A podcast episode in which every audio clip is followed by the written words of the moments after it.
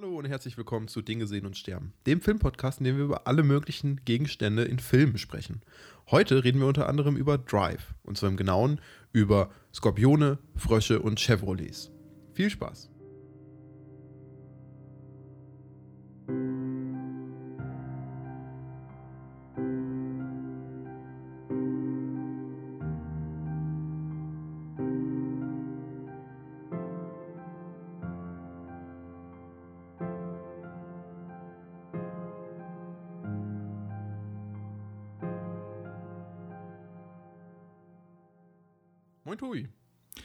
Tobi, hey. Hey. Na? Guten Morgen. Sei einfach mal. Ja, genau, guten Morgen. Wir nehmen heute, naja, okay, wir, ne- es ist 12 Uhr. Es ist, also für mich ist es morgens. Ja. Ähm, ja, für- für mich ja. auch. Ich habe Ferien, ich hab Ferien, alles nach, alles vor 1 Uhr ist äh, morgen, also 1 Uhr nachmittags. Ist definitiv noch zu früh. Ne, zu früh finde ich, ich finde es ganz angenehm mal. Ich ähm, bin gespannt auf das Experiment, was wir hier machen. Das wird, glaube ich, nicht zur Regel, aber. Ja. Ähm, Also, falls ihr irgendwann ab Minute 30 nichts mehr hört, kann es gut sein, dass wir beide einfach eingeschlafen sind. Ist quasi mitten in der Nacht auch noch, ja. Ja. Nee, wie geht's dir? Äh, gut, gut, wie gesagt, Ferien. Äh, es kann einem ja eigentlich nur gut gehen. Ähm, ich war, oh ja, gestern war ich im äh, Deutschen Panzermuseum. Das war sehr Oh, schön. stimmt, da habe ich Bilder gesehen. Ich, so, was, Ja, ja. ich habe mich gefragt, was, was passiert da jetzt? Also, Ja, plötzlich Panzer. Suddenly Panzer in, in eine WhatsApp-Group. Ähm, ja, das war ganz witzig. Äh, Hat nicht viel mit Film zu tun, aber es, ähm, ich als äh, ja, Geschichtsinteressierter ähm, im Panzermuseum, das war ganz interessant. Den Tag davor war ich äh, tatsächlich zweimal im Kino hintereinander. oh, also, das ist ja. ja eine galante Überleitung. Was hast du denn da gesehen? Ähm, ich war, äh, also ich bin erst um in die 21 Uhr Vorstellung gegangen. Ich wollte erst Border sehen. Das ist ein boah, dänischer, schwedischer, ein skandinavischer Film. Mhm. Der, ähm, der ist irgendwie so ein Festival-Liebling und äh, den wollte ich, und jetzt läuft der halt gerade in Deutschland. Also den gibt es schon, glaube ich, ein bisschen länger. Und deswegen wollte ich mir den gerne ansehen. Der war aber hoffnungslos ausverkauft. Also ich kam schon ins Kino und das stand schon, bis, bis zur Haustür stand schon, stand schon die Schlange. Okay, krass. Und deswegen habe ich mich dann schnell, äh, weil ich ja noch hinterher noch einen zweiten Film sehen wollte, dann einfach schnell spontan für äh, Monsieur Claude und äh, ich weiß nicht, wie der Untertitel ist, der zweite Film. Das, äh, für die Leute, die das kennst du den? Nö, sag mir gar nichts. Okay. Dann für dich und die Leute, die es auch nicht kennen, das ist eine, eine französische Komödie. Ich glaube, der Vorgänger hieß äh, Monsieur Claude und seine Töchter. Habe ich nicht gesehen. Ich habe aber von einer Freundin die Empfehlung bekommen, dass der erste Teil ganz witzig war. Und äh, dann dachte ich, ja gut, dann guckst du einfach mal den zweiten Teil an, um den ersten Mhm. Teil zu kennen. Äh, ich saß im Kino und dachte, ja, lässt dich mal drauf ein. Äh, war katastrophal. Also, Schlecht oder was? ja, ja. Also es, also es war, die, die Mitte ging tatsächlich, aber gerade der Anfang und das Ende war unerträglich. Also das war wirklich, ah, also es geht, es geht, ähm, es ist, soll so ein Multikulti-Ding sein, ne? Der, der Monsieur Claude ist so ein reicher Franzose und der will, äh, der hat vier Töchter. Und im ersten Teil ging es, glaube ich, darum, dass äh, je- jedes, also dass die vier Töchter sich ähm, halt verliebt haben. Eine in einen Chinesen, die Mhm. zweite in einen Araber, die dritte in einen Juden und die vierte in einen Schwarzen. So. Klingt wie ein Ähm, schlechter Witz, auf jeden Fall. Ja, ja. Das ist das, ja, ja. Genau, so fun- genau so ist es auch. Das ist, ähm, der spielt dann, und jetzt im zweiten Teil geht es halt darum, dass die alle mit ihren Familien jetzt wieder zurück in das Land von, von ihren Männern halt äh, wollen, weil die Frankreich scheiße finden. Aha. Ähm, und daraus entwickelt sich halt so eine, so eine, so ein Monstrum, wo ich mir echt mehrmals nicht sicher war im Kino, was die jetzt eigentlich aussagen wollen. Es wird natürlich viel, sag ich mal, politisch inkorrekte Witze gemacht und dann, und dann aber auch gleich Witze über, über politisch inkorrekte Witze und dann wird, ist, ist da Rassismus und dann ist gegen Rassismus und das ist so, du weißt gar nicht, was, was, was, worüber macht der gerade eigentlich Witze? Es wird irgendwie über alles Witze gemacht und das ganz schlecht. Es wird irgendwie nie richtig eine Geschichte erzählt, sondern also es wird nichts bildlich oder irgendwie oder irgendwie interessant erzählt, sondern es wird es gibt nur Exposition durch Dialog. Mhm. Also es wird alles immer nur im, im, im, in den schlecht geschriebenen Dialogen dieses Films erzählt. Äh, und selten witzig. wie gesagt, im Mittelteil ist es mal erträglich und da musste ich auch ein, zwei Mal lachen, weil da Situationen dabei waren, da dachte ich, Mensch, das funktioniert tatsächlich, aber äh, ja, und am Ende dann, also ich hab, bin dann wirklich, in der Mittelteil dachte ich so, naja, gibst du ihm irgendwie so zweieinhalb oder so als, naja, okay, manchen, manche finden es sicher witzig. Dann mit dem letzten Drittel wurde es irgendwie zu ein, anderthalb und mit der letzten Minute wurde es zu einem halben Stern auf Letterbox, weil äh, der hört mit der Aussage auf, äh, Frankreich ist das geilste Land der Welt. Äh, Viva la France und sie schenken ihrem Vater, also ihrem, ihrem Schwiegervater, die Kappe von, ähm, oh Gott, wie hieß der? Äh, ich weiß jetzt den Namen nicht mehr, im Zweiten Weltkrieg der französische äh, Oh Gott. der Prä Präsident. Der hat immer so eine Kappe getragen und die schenken ihm diese Kappe so. Äh, Gaul, Ga, also äh, Gaul, Le, Le Gaul oder irgendwie so. Ich mache jetzt, glaube ich, einen Fehler. Ähm, auf jeden Fall, also, also völlig Unangenehm, patriotisch. Ja. und unangenehm. Und, äh, und das, das Schlimmste an dem Film ist irgendwie, dass die Aussage ist so ein bisschen. Ähm, die, also sie machen Kommentare über den Rassismus und dass in Frankreich scheinbar alles rassistisch ist, aber Aber alle sind Männer, sie die auch dort, selber so ein bisschen. ja, das und sie sind halt alle reich. Also sie sind halt reich, sie kommen aus gut, äh, gut gestellten Haus, aus, aus gutem, äh, guter Erziehung. Die haben, also das sind Anwälte, äh, Unternehmer, äh, Mediziner. Das, die, die haben keine Probleme, ja, und die beschweren sich über Dinge, die, das, also die Leute, die dieser Film mir zeigt, sind nicht, sind nicht die, die Probleme haben sollten, ja, und das ist, war, war so mit echt mein, mein größter Kritikpunkt. Mein größter Kritikpunkt. Ähm, ich glaube aber, dass man da fast schon so weit geht mit dem Film. Ich glaube, den muss man einfach als schlechten Film abstempeln. Äh, ich glaube, der wollte nie mehr sein als, äh, als witzig. Und das hat er meiner Meinung nach nicht geschafft. Ja, das ist natürlich schade, wenn er selbst ja. das nicht schafft dann. Ja. Ja. Ja, ähm, ja das war jetzt ein langer Rant. Darüber äh, kannst du ja mal kurz reingrätschen. Was hast du denn? Äh, hast du denn irgendwas Neues Ich habe gesehen? tatsächlich, ähm, wo wir gerade bekommen, Bud. Anchorman nachgeholt. Ah, aha, sehr gut. Und ähm, da muss ich jetzt mal ein bisschen.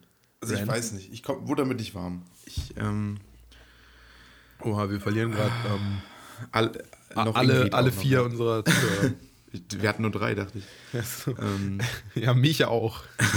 achso, du willst den Podcast an dieser Stelle. Äh, ich, ich, äh, ja, genau. Ja, Nein, also ich höre ich- erst mal zu. Vielleicht, vielleicht Ja, hört ich kann es auch gar nicht in auf. Worte fassen so richtig. Ich bin einfach sprachlos. Nein. Also, ich glaube, der hat ähm, viel Potenzial gehabt so und kann für Leute auf jeden Fall lustig sein. Mich hat er nicht abgeholt. Mir ist er zu klamaukig, mir ist er zu ähm, oberflächlich. Ich weiß nicht, ich, vielleicht habe ich auch zu krassen Anspruch dran. Oder bin da mit einem zu krassen Anspruch rangegangen. Habe gedacht, das wird jetzt der heilige Gral der Comedy werden für mich. Ähm, deswegen bin ich da vielleicht ein bisschen unfair in meiner Wertung. Aber es gibt ein paar Szenen, die mich abholen. So, aber das, Große und Ganze ist mir irgendwie zu. Boah. Und sie. Boah, es ist wenig Abwechslung auch in dem Film. So, sie machen halt immer denselben dummen Scherz, dass er halt der schmierige Moderator ist mit seinen Kollegen so und alle sind sexistisch und das ist halt der große Gag. Und ich weiß nicht.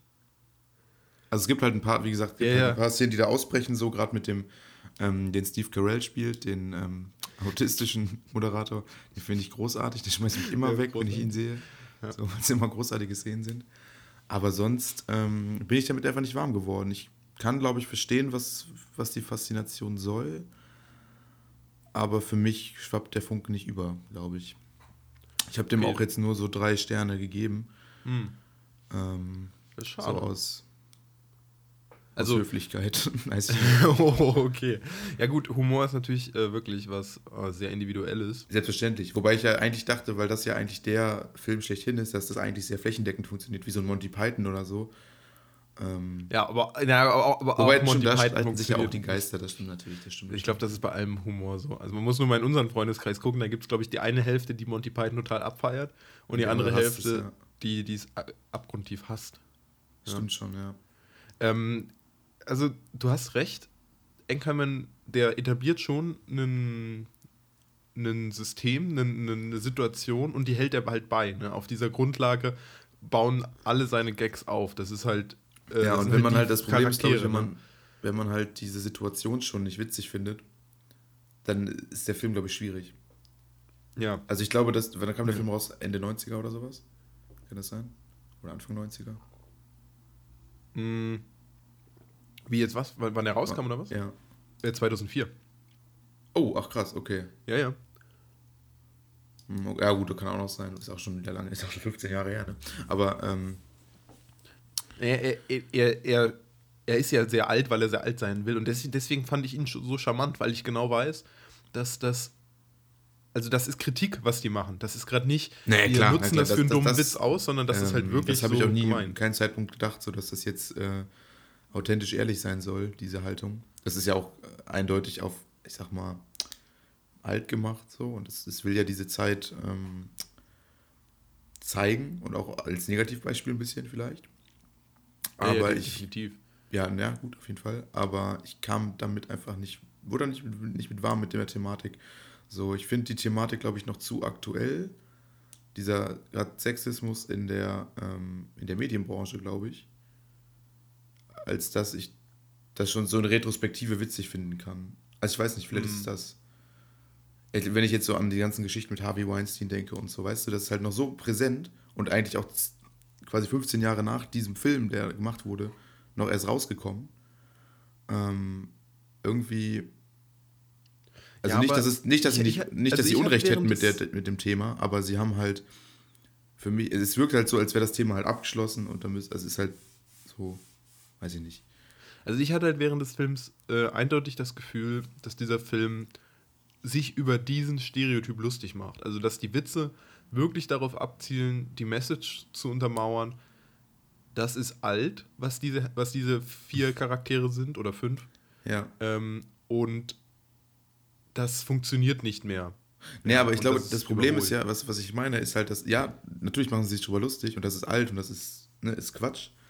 Aber wir sehen ja, dass es halt nicht alt ist anscheinend, sondern halt noch top aktuell.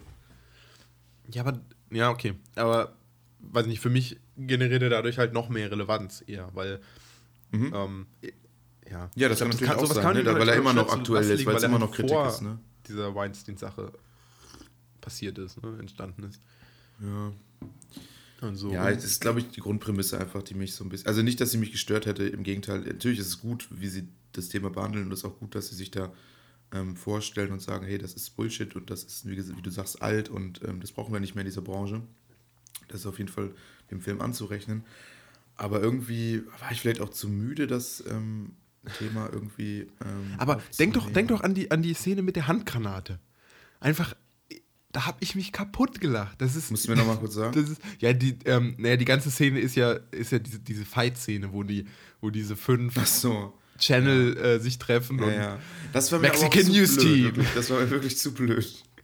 ich fand das großartig. Dieses, diese Oh. Szene dann, wo er, wo er den Dreizack nimmt und mit dem Dreizack immer auf dem Pferd. Und dann kommen Oh. sie mit, mit dem Netz und ziehen ihn mit dem Netz. Das ist so großartig. Und dann Schnitt und dann äh, sitzen sie im Büro und Alter, du hast jemanden mit einem Dreizack getötet. ja, krass. Er meinte doch so, ja, du solltest jetzt das Land verlassen. Oder? ja, ja, du solltest erst auf fünf Tage untertauchen. Ja, ja. Oh Mann, das ist so ein Quatsch, ne? Ja. Also wirklich. Warum, Ja, das sind, warum hast du eine Handgranate? Ich habe keine Ahnung. Und du rennt dann mit dieser Handgranate durch, die, durch, die, durch, den, durch den Schlachtplatz. Ah, ah, das ist so großartig. Ja. Oh Mann. Ja, muss Kann man auch sein, dass ich dem. Film total unrecht tue, aber ich bin halt nicht mit warm geworden, glaube ich, im Großen und Ganzen. Ja, Weiß ich nicht. das, das, das tut mir leid. Tobi. Das tut mir leid. Wirklich. Nö, mir gar nicht. Also ich finde das eigentlich ganz schön, dass ich da auch mal ein bisschen, ähm, dass ich gemerkt habe, ich muss mich nicht nur auf ähm, anderer Meinung verlassen, habe auch Wir können ja mal eine Analyse über Anchorman äh, machen und dann. Über Handgranate sprechen wir lang. und dann ja, äh, eigentlich gibt es da, ne? Net, haben wir haben schon drei. Netz, Handgranate und Dreizack. Pferd. Ähm, Schnurrbärte. Schnur, oh, Schnurrbärte, ja. Ja, das stimmt. Anzüge, Anzüge. Mhm. Anzüge, ja. Ähm, ja, ich habe noch einen Film gesehen, äh, über den ich definitiv reden möchte. Ich habe nämlich, das ist der zweite Film, den ich ge- äh, vorgestern gesehen habe, nach dem unglaublich schlechten ähm, Monsieur Claude bin ich, äh, habe ich mir erstmal ein Bier gekauft, habe das alle getrunken, habe dann noch ein Tom gegessen ja. und Ja. dann ähm, bin ich in die nächste Vorstellung im selben Kino gegangen, äh, Mid-90s, das Regiedebüt von ähm, Jonah Hill. Ach was. Ja, und meine Fresse ist das ein großartiger Film. So, äh, letzte Folge noch gesagt, Jonah Hill, guter Humor und jetzt? Ja, und das, das, und, und ja, okay, der Film hat auch seine, hat definitiv auch seine witzigen Stellen, aber das ist eigentlich kein humorvoller Film, sondern es ist, es ist ein Skaterfilm. Es ist so ein, oder ja, so Coming of Age, angesiedelt eben in Mid-90s. Mhm. Äh, also die Hoch Hochzeit der, der Skaterkultur, mit der ich absolut nichts am Hut habe. Ich bin auch ähm, nicht in den 90ern aufgewachsen. Deswegen eigentlich nicht mein Film, aber ich habe trotzdem alles verstanden, worum es in diesem Film ging, weil das, denke ich, auch generationsübergreifende Sachen sind. Ja. Ähm, ja ich glaube, dass auch gerade unsere Generation ähm, total durch diese 90er, ähm, ja. dieses Hochhypen der 90er total aufgewachsen ist. Ja. Also das, das stimmt. Ja. Ähm, und ja, und es geht eben einfach um den, um den äh, kleinen jungen Stevie, der meiner Meinung nach irgendwie so, so 11 bis 13 Jahre irgendwo so in dem Zeit, äh, in dem Raum alt ist und der, ja, sein Bruder verprügelt ihn, seine Mutter ist eine liebe Mutter, aber auch so, so eine, so eine Teen-Mom, die früh Mutter geworden ist und auch nicht so richtig mit der Rolle klarkam. Ähm, und er sucht sich dann halt recht schnell also er hängt immer, er ist irgendwie immer bei den Skater und dann hat er irgendwie so eine Clique, mit denen er immer, bei denen er sich so immer dazusetzt, so eine Skater-Clique. Und zu denen will er dann zugehören und dann lernt er so, äh, was so cool ist und dann lernt und versucht so den, den Sprech nachzumachen von denen mhm. und dann raucht er mit den Kippen und ähm, skatet und fliegt auf die Fresse und kauft sich sein erstes, klaut dann von der Mom das erste Geld, um, äh, also das erste, klaut dann von der Mom Geld, um sich ein Skateboard zu kaufen und, ähm, und, und verändert sich und wird halt, äh, also ja, ist halt äh, so eben dieses, dieses klassische Älterwerden. Und das mhm. ist so interessant und erstmal so. Es klingt erstmal sehr, sehr 90s-Klischee auf jeden Fall. Es ist, es ist total Klischee und ich glaube, alle Leute, die Filme wie Kids und, und, so, und so diese ganzen, da gibt es ja eine Menge. Ja, Coming-of-Age-Filme und gerade Coming-of-Age in den 90s gibt es ja schon echt ein paar Filme und die. Auf jeden Fall. Und der Film folgt genau diesem Schema. Das ist Schema F. Auf jeden Fall. Das ist vorhersehbar. Aber das finde ich anstrengend tatsächlich, glaube ich. Ja, und, und wenn man das, das findet, dann ist es wahrscheinlich auch für, ein, für jemanden, für den nicht den perfekten Film. Ich fand diesen Film aber, konnte mich voll drauf einlassen und habe es einfach nur gefeiert und dachte mir, und habe mich erfreut an dem schönen Bild, das ist ein 4 zu 3. Ähm, das ist noch mit, ähm, ich weiß nicht, ob es auf Tape aufgenommen wurde oder wahrscheinlich eher mit äh, auf Film, aber es, es, hat so ein schönes Korn und es sieht schön aus und, ähm, und es, es, es wird vor allem in, in krassen Close-Ups erzählt und es ist so, und dieser, und dieser Junge kann so verdammt gut spielen und dann, und dann gibt es so, so, Situationen, wo er seine erste Party erlebt und so sein, den, den ersten, äh, das erste Küssen und, und, und, er ist, und er ist so unschuldig dabei und so ja, und es passiert ja, aber so das hat man doch schon tausendmal gesehen, oder? Also ja, man hat, ja, ich bin aber, also ich habe es nicht tausendmal gesehen. Ich äh, ja, weiß, dass es sicherlich gesehen. die tausendste-fache Kopie ist, aber ich habe es erst ein paar Mal gesehen und deswegen glaube ich, konnte ich kam mich damit besser klar.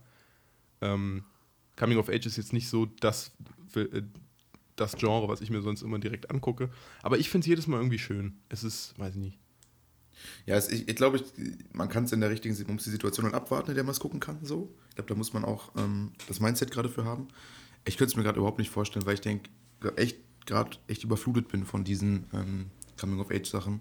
Wo ich mir denke, es ist wieder dasselbe und wieder lernen sie dann, lernt ein Mädchen kennen und dann macht er wieder irgendeine Scheiße und dann gibt es ja, die erste aber, Party, dann der erste Alkohol, bla bla. Also ich, ich, will, ich will jetzt eigentlich auch nicht spoilern. Es ist, es ist schon ein bisschen anders. Ähm, es, ist, es folgt im Großen und Ganzen dem Schema F, aber es ist einfach dadurch anders, weil, ich weiß nicht, der, der Film schafft irgendwie so eine Atmosphäre, die, okay. ist, die ist ganz, ganz, ganz angenehm und die, die, also mich hat sie so richtig reingezogen ich saß wirklich im Kino und, und dachte so, oh mein Gott, was passiert jetzt? Und ähm, ich weiß nicht, mich hat sie das wirklich mitgenommen und ich glaube, selbst für, für einen erfahrenen äh, Coming-of-Ageler, der schon viele, der das Schema schon äh, in- und auswendig kennt, ich glaube, auch der wird noch seine Freude daran haben, weil es ist definitiv ein extrem guter Film. Und ich war wirklich überrascht, weil Jonah Hill das auch geschrieben hat.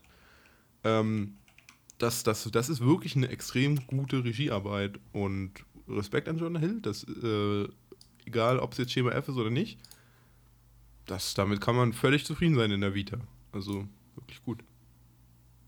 Und deswegen große Empfehlung. Der läuft nicht, nicht so in so vielen, wie gesagt, ich habe den, das war der 23.20 Uhr, wo der lief, als ich den gesehen habe. Mhm. Aber ich wollte den unbedingt sehen. Ähm, aber wenn, wenn ihr irgendwie mal so lange wach bleiben wollt und noch ins Kino gehen wollt, dann schaut ihn euch an. Das, das äh, lohnt sich. Äh, Okay, gut, wenn die Folge rauskommt. Ist eh nicht mehr im Kino. Aber kauft euch auf DVD und guckt euch an. Mid-90s. Sehr, Also ich habe ihn jetzt mal auf meine Watchlist gesetzt, wenn der dann mal auf ähm, Prime oder wo auch immer mal. Ja. Oder kommt bestimmt mal auf Netflix. Ja.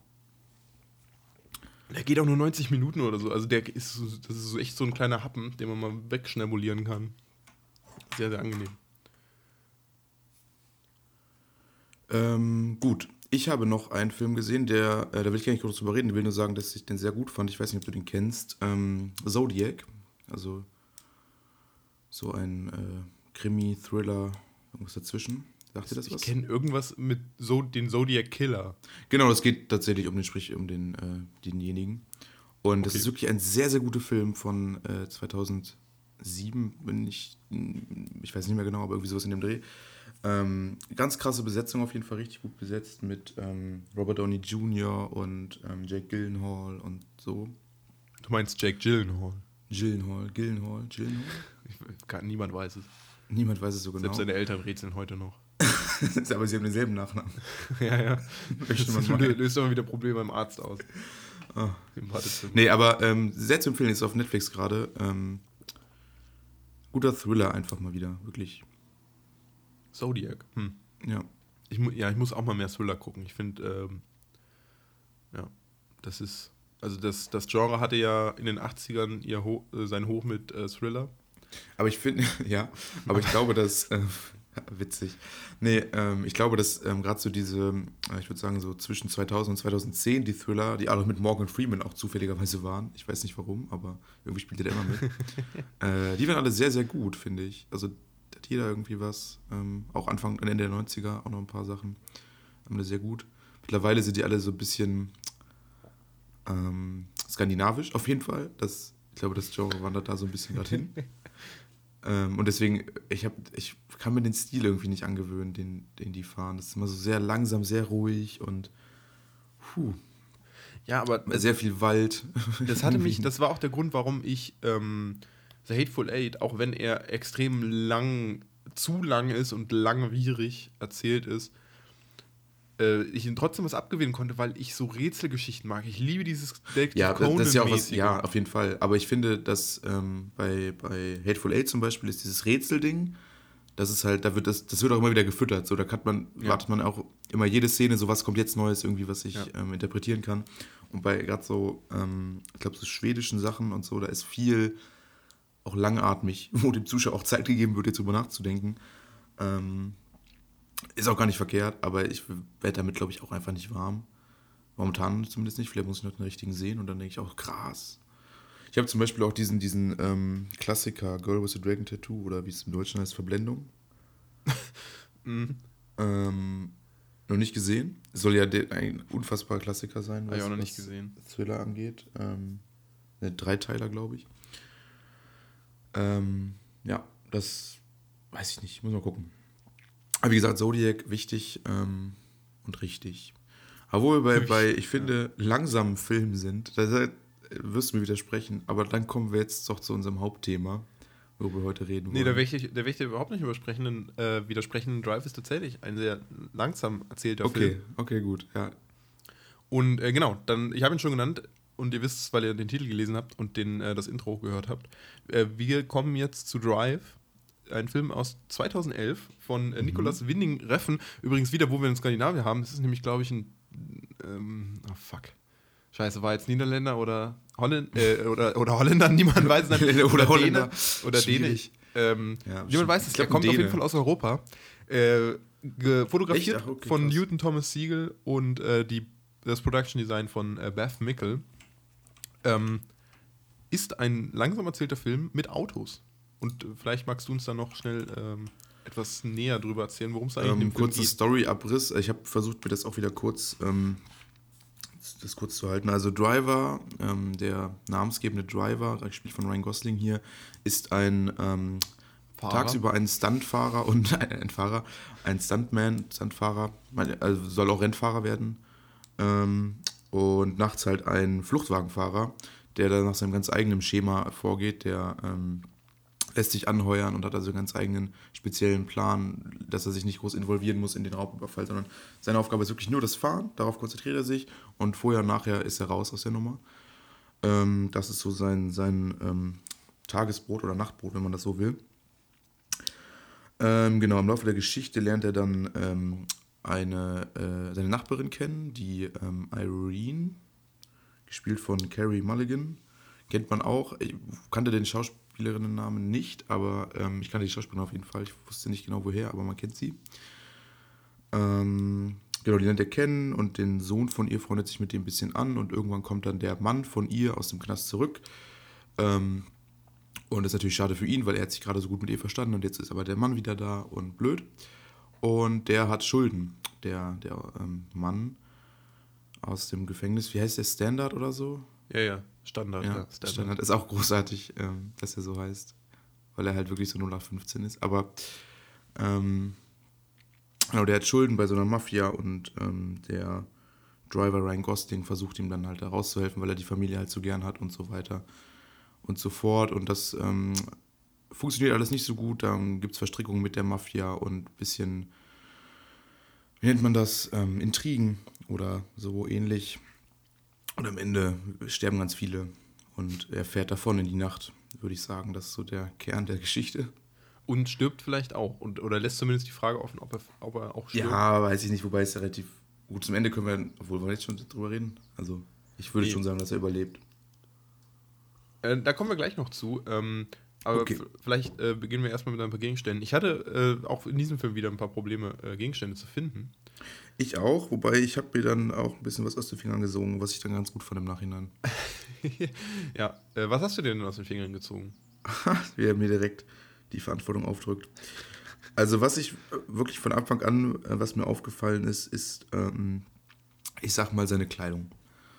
Mhm. So, und ich habe versucht, den ganzen Film darauf zu achten, ob ich da eine Logik rausfinde, wann er was anhat, wann was Sinn macht. Also was ich, was ich auf jeden Fall festgestellt habe, ist, dass er in den meisten Situationen oder eigentlich in jeder Situation, wo er nachts Kleidung fährt, wo er anhat. quasi, er hat immer Kleidung an. Er ist, ist schon er ist nicht nackt zu sehen. Schade. Also das wenn Leute schon mal Raum, kein Raum für Interpretation. Ja, das ist schade, ja, wirklich.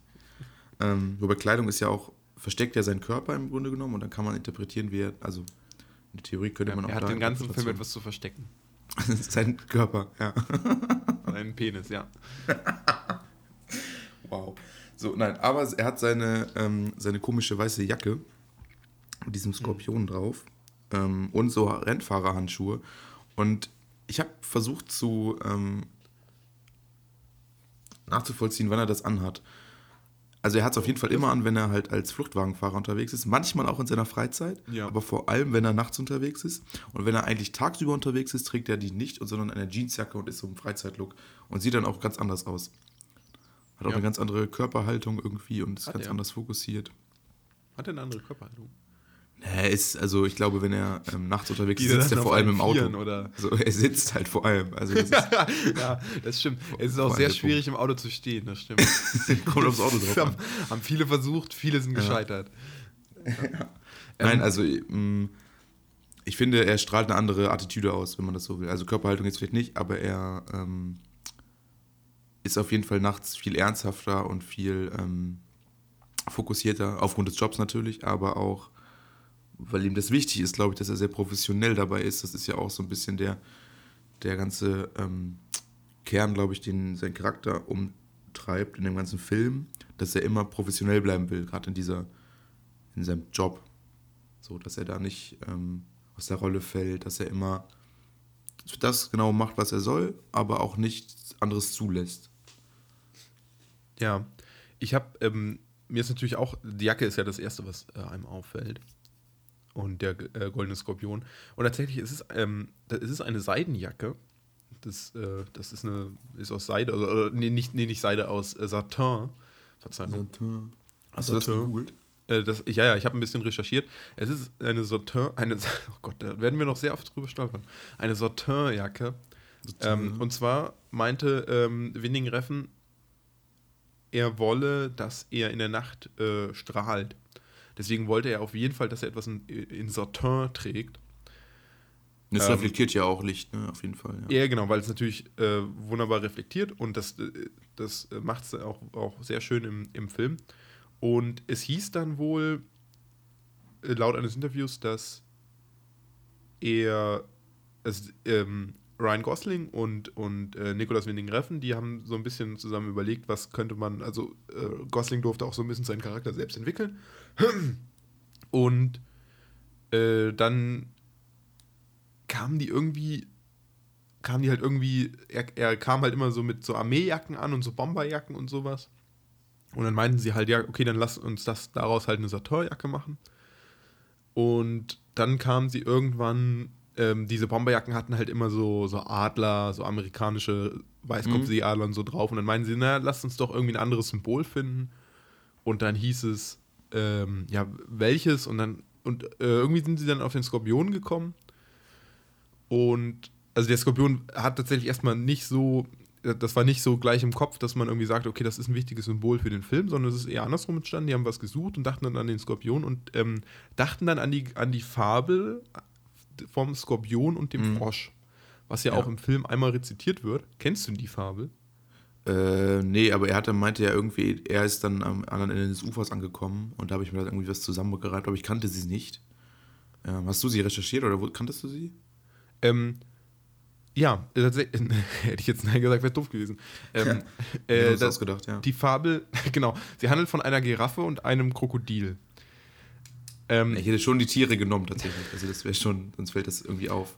Äh, nee, tatsächlich äh, geht es um ähm, darum, dass ein äh, Skorpion will über einen Fluss und äh, du- sagt deswegen einem äh, Frosch hier, äh, nimm mich auf deinen Rücken und äh, trag mich über den äh, Fluss. Und der Frosch sagt dann, Ah, nur wenn du mich nicht stichst oder so. nur wenn du mich nicht, äh, genau so, ich bin doch nicht Ah, dumm, ja. äh, du stichst mich und dann sterbe ich. Und dann meint der Skorpion, nein, das mache ich nicht, weil wenn ich dich sterbe, gehen wir beide unter. Und dann meinte der Frosch, okay, ja gut, das äh, klingt plausibel, dann trage ich dich rüber. Und Ja. mitten auf dem Fluss sticht der Skorpion den Frosch Ja. und äh, im, im, äh, im Untergehen, während des Untergehens, äh, fragt der Frosch dann, warum? Und der Skorpion sagt, weil es in meiner, in meiner Natur liegt und beide gehen unter und sterben. Ähm, und Aber Ryan Goslings Rolle sagt doch dann, er hätte es über den Fluss geschafft, oder? Oder sowas sinngemäß? Nee, er hat, glaube ich, gesagt, Ni Nino äh, hat es nicht über den Fluss geschafft. Achso, aber gut, das impliziert vielleicht, dass er es geschafft hätte. Wobei er hat es ja am Ende auch nicht so richtig geschafft. Ja, aber da äh, kommen wir noch drauf. Ich will, ich will nur noch kurz dieses Bild zu Ende machen, weil es ist ja nicht nur, dass er den Skorpion aus der Fabel auf dem, also an der Jacke hat, sondern er, er trägt ja dann wirklich literally einen Skorpion auf seinem Rücken. Oh, Also ist er ja der Frosch. Der Frosch. Ja. Und, und das ist ja ein ganz interessantes Bild, weil das ist ja auch sein, sein Halbtagsberuf am, am, in der Nacht. Er fährt andere Leute, Verbrecher, also man könnte sagen, Leute, die Leute töten, also, ein, also Skorpione, trägt Was in deren Natur du, liegt. wenn durch so die will. Stadt, genau. Und, und ähm, er misstraut ja auch diesen Leuten. Also das, das kriegen wir auch mehrmals in der, in der Oh, stark, äh, ja. in dem Film mit, dass er, dass er anderen Leuten misstraut. Und so eben auch, äh, äh, dass, dass er besonders eben diesen Gangstern misstraut und eigentlich sich nicht als Gangster sieht. Das ist, glaube ich, ein, ein wichtiges Motiv, ähm, um diesen Fahrer, dessen Name ja nie genannt wird, zu verstehen, muss man, glaube ich, verstehen, dass, dass er, glaube ich, also er findet das nicht geil, was die machen, aber er ist da irgendwie reingeraten und er kann es ja auch sehr gut, also irgendwie ist es sein Job. Mhm. Äh, und irgendwie ist es Ich glaube, er verdient auch, dabei auch an. Ne? Glaub, das ist auch- Wahrscheinlich. Aber er kauft sich davon ja auch nichts. Also, äh, Das stimmt. Man, äh, es kommt natürlich schon früh die Frage auf, warum macht er das eigentlich? Weil, Ja, ich kann mir vorstellen, dass das halt in, in Autos investiert. Ne? Also, das ist ja auch sauteuer ein Hobby. Ne? Also, aber er hat keine, er hat, er hat nur diesen einen, übrigens einen, äh, einen Chevrolet, ein 73er Chevrolet Chevelle. mhm. Ja, habe ich auch nachgeguckt. Ähm, Ich auch nachgeguckt, habe ich mir auch irgendwo mal aufgeschrieben, aber es ist Mhm. nicht mehr. hast du auch noch mehr dazu gefunden? Äh, nee. Weil ich nämlich. es ist das sicherste Ist gut. Auto, das damals gebaut wurde. Das sicherste. Äh, du bist, du bist gerade weg. Ich hoffe, das ist nicht in der Aufnahme. Nö, ich, ich höre dich auch Okay, noch. du war, warst gerade nur mit einem Satz weg. Ich hoffe, wir haben keine technischen Probleme. Das werde ich dann. Bei mir sieht alles gut aus. Nee, aber das sicherste Auto. Ja, ja, das sicherste. Es ist nämlich ähm, das stabilste gebaute Auto zu dieser Zeit gewesen und äh, es hieß, dass es überrollsicher ist.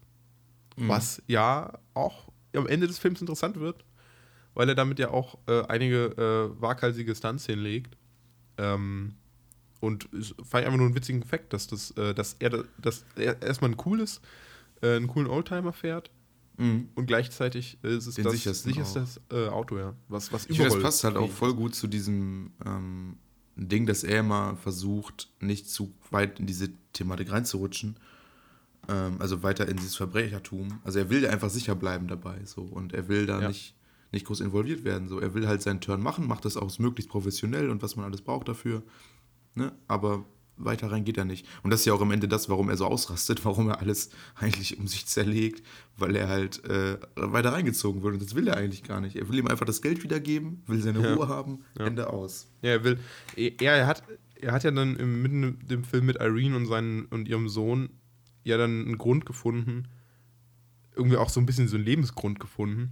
Und das will er ja eigentlich nur beschützen. Und darum geht es ja quasi im letzten, im kompletten dritten Akt eigentlich, dass er das.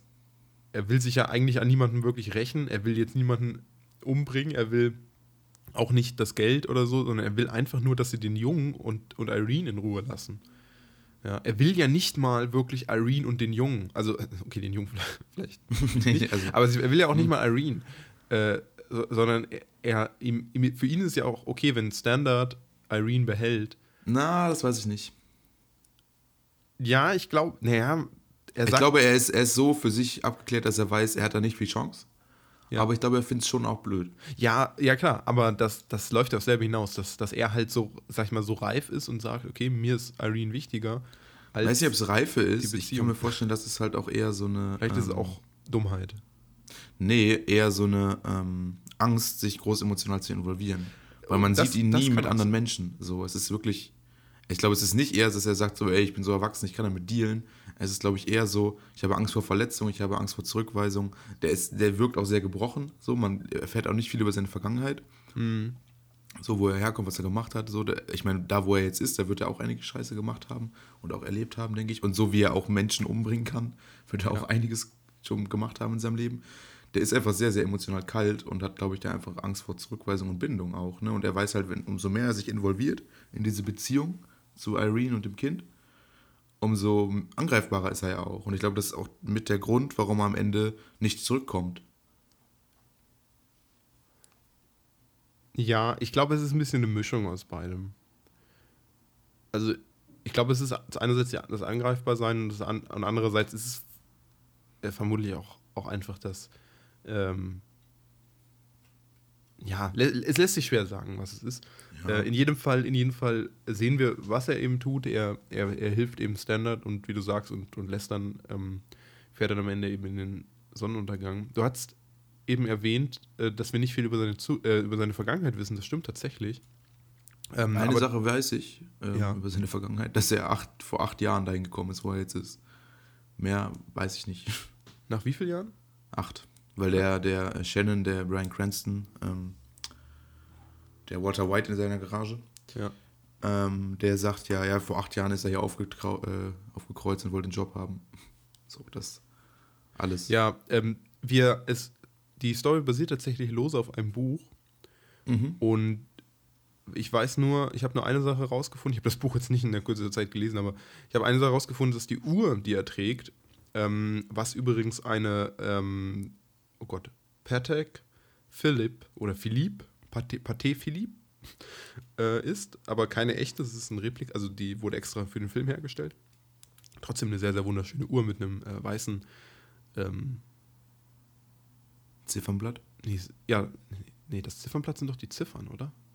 Nein, das Ziffernblatt ist der Hintergrund der Ziffer. Ja, okay, ja, mit einem weißen Ziffernblatt und ähm, einem Lederarmband. Äh, dass die Uhr im Buch, er, äh, dass er diese Uhr von seinem Vater bekommen hat. Also er hat Okay. einen Vater. Bam, bam, bam. Ja. Das, Wer damit nicht gerechnet hat, ja. äh, der ähm, Investigativ. hat, glaube ich, größere Probleme. ja. Äh, nee, wollte ich nur kurz, also ich wollte mal kurz diesen Fact. Dass er einen Vater hat. Nein, das dass er, dass er diese Uhr von seinem Vater bekommen hat. Und offensichtlich Ja, da ja irgendwo eine interessante Verbindung zu seinem Vater bestehen muss. Zumindest vom Buch. Im Film wird es nicht genannt und wahrscheinlich braucht man es auch nicht. Der Film funktioniert auch so. Äh, auch, Ja, ich glaube, es ist auch gut, dass man funktioniert wahrscheinlich so, auch, weil man sich das dann fragt. Nee, genau, ich glaube, weil man halt, weil er halt so ein unbeschriebenes Blatt ist, kann man sich halt auch gut mit ihm identifizieren. Ich glaube, das ist ähm, so ein bisschen der Kern. Da kann man halt das so sich zurecht basteln, wie man glaubt, wie es sein müsste. Also wie ich jetzt zum Beispiel sage, er ist eher emotional kaputt, wohin du eher sagst, so nee, ich glaube, der ist eher einfach so abgeklärt und reif. Ähm, das schafft ja schon viel Interpretationsspielraum und so halt auch Identifikationspotenzial, was dazu führt, glaube ich, dass man ähm, mit der Rolle, auch wenn es eher ein Anti-Hero ist, weil er halt so viele Menschen umbringt, aber ähm, eher sympathisiert und eher, eher der Held ist, auf jeden Fall. Ja, ja. Auch wenn es ähm, in dem Film diese, diese geniale Szene gibt, in dem Fahrstuhl, die absolut in, in allen Mhm, Belangen ist großartig gut, ist, ja. Mhm. ähm, wo er sie küsst. Und gleich im nächsten Moment, also wirklich ein, ein wunderschön mit gedimmtem Licht und, und, und wunderschönen Klängen im Hintergrund, dieser Kuss und dann Schnitt, das Licht dreht auf, er dreht sich um und zermatscht diesen Typen einfach. Mhm. Ähm, diesen, diesen äh, äh, Auftragskiller, der, der ihn umbringen sollte, höchstwahrscheinlich. Ja. Ähm, und man, man quasi die, seine, seine schön, also so zwei Seiten sieht, seine schönste Seite und seine schreck, aller, aller schrecklichste Seite und was Irene dann auch mitkriegt.